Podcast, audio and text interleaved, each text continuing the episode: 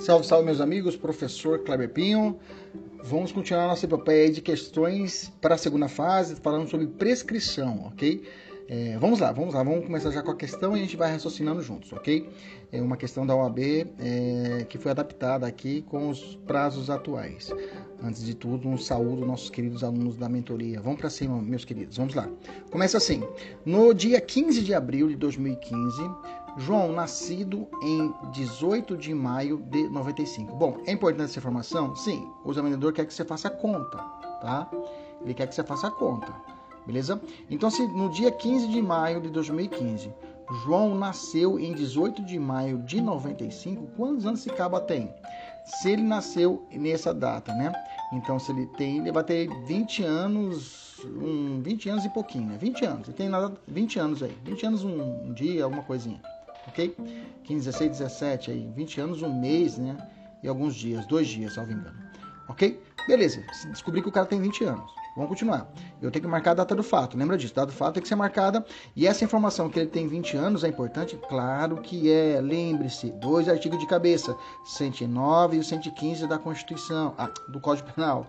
109 e 115 do Código Penal, ok? Beleza? Vamos lá. Foi, é, ele foi preso em flagrante pela prática do crime de furto simples. Opa, na minha cabeça já vem conta. Furto simples, a pena máxima é quantos anos? 155, procura aí. Isso, quatro anos, de um a quatro anos, bacana.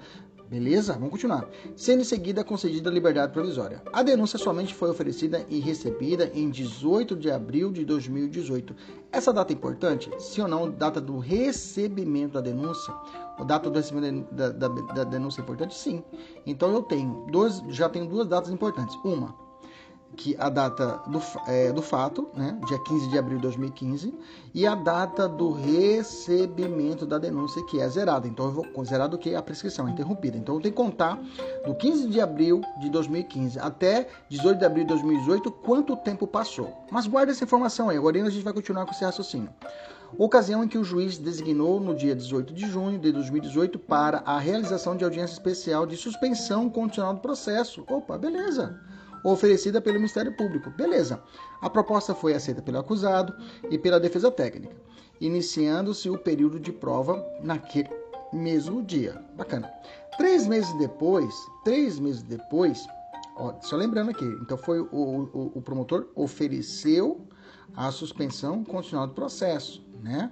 O, o, foi feita a denúncia, somente foi, a denúncia somente foi oferecida e recebida 18 de abril, e aí em seguida foi feita é, em junho a audiência para suspensão constitucional do processo. Suspensão constitucional do processo é suspender o processo, enquanto você cumpre algumas medidas. Cumprindo aquelas medidas, extingue a punibilidade.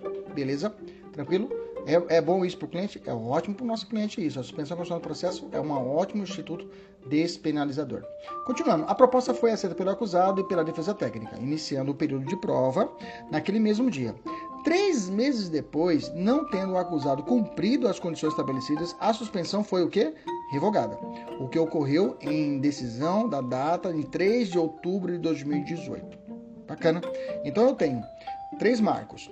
Data do fato, 15 de abril de 2015. Data do recebimento da denúncia, 18 de abril até de 2018.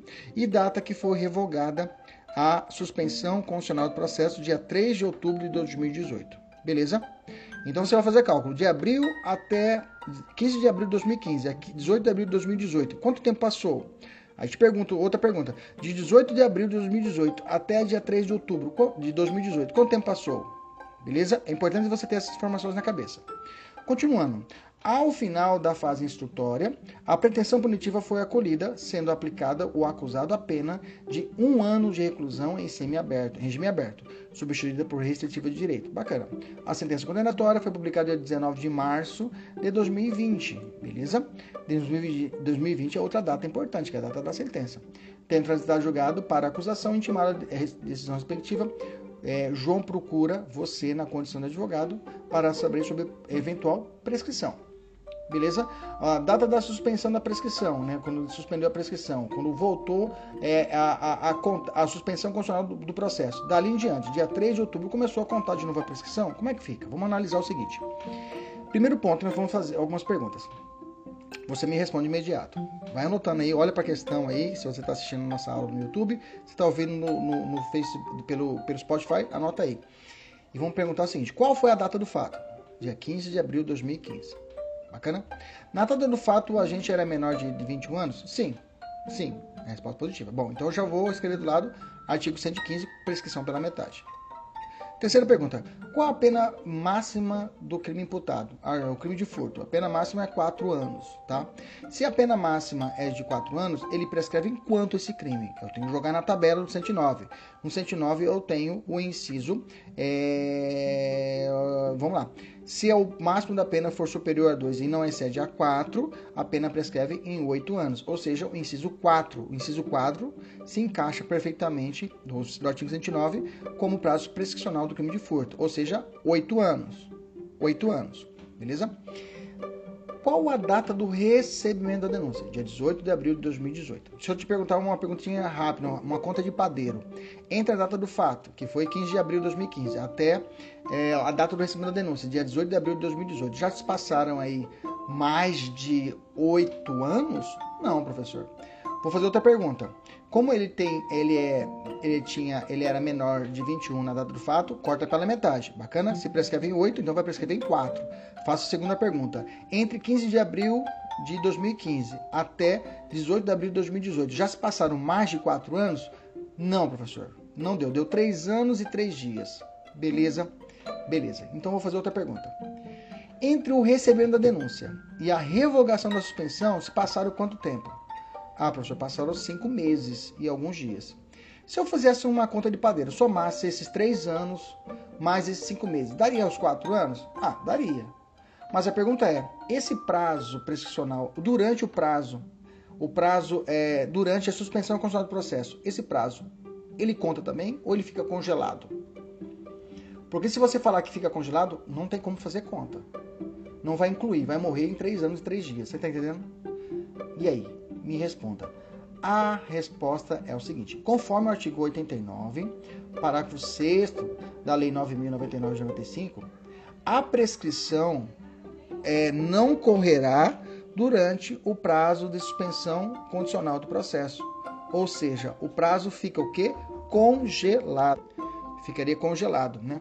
Então não teríamos aí a prescrição para esse crime ok? No sentido seguinte, se somarmos, se somássemos né, o prazo já decorrido da data do fato, três anos e três um dia, três anos e três dias, e se somarmos com o período da suspensão, um ano e onze meses e dois dias, teríamos, é claro, quatro anos, né? Mas pode isso? Posso fazer isso? Não pode, pelo fato de que esse prazo da suspensão constitucional do processo, ele não computa, ele fica congelado. Então a prescrição ela ficou congelada em três anos e três dias, quando ocorreu a recebimento da denúncia e depois a suspensão constitucional do processo, né? Mais a suspensão constitucional do processo. Então, nesse caso, não houve a prescrição da pretensão punitiva, nesse caso. Nesse caso, uma situação, normalmente, é, as, as respostas da OAB é em dúvida pro réu. Nesse caso, não.